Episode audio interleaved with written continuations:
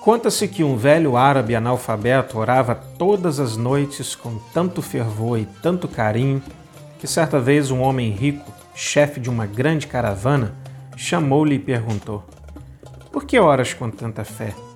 Como sabes que Deus existe se nem ao menos sabes ler?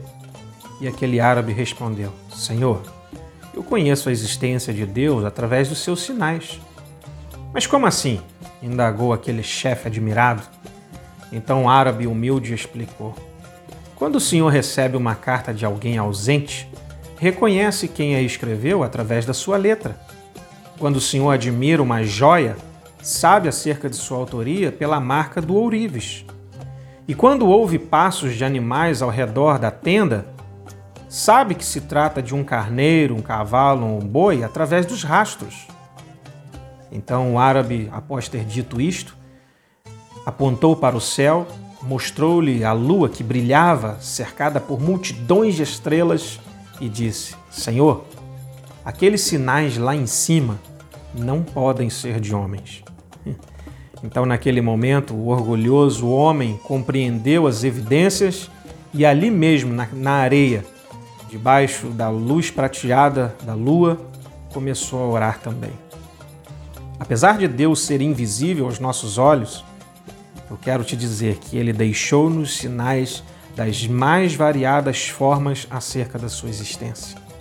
Por exemplo, na calma e silenciosa manhã que nasce dia após dia, no calor do sol que aquece os seres viventes e permite a vida, na chuva que molha a relva, corre nos leitos dos rios e refresca as areias quentes das praias solitárias, nas pastagens verdes que alimentam o gado, na vida teimosa do sertão, esturricado pelo calor escaldante dos verões.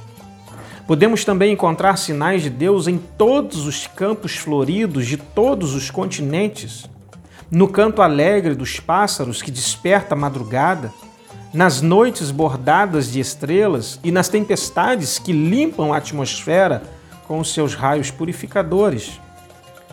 É interessante lembrar que as obras feitas pelos homens são assinadas para que não se confunda o autor. Porém, as obras de Deus não trazem sua assinatura pelo simples fato de que só Ele e mais ninguém é capaz de fazê-las. E por essa razão, Deus não precisa colocar seu nome numa etiqueta em cada campina que existe, pois somente Ele é capaz de fazer campinas.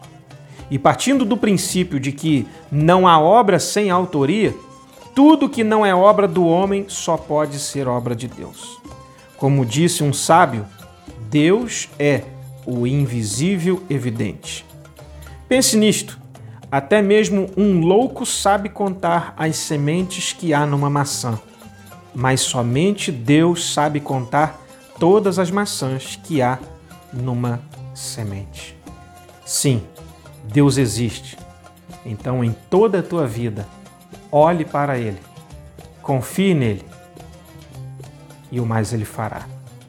Que Deus te abençoe grandemente.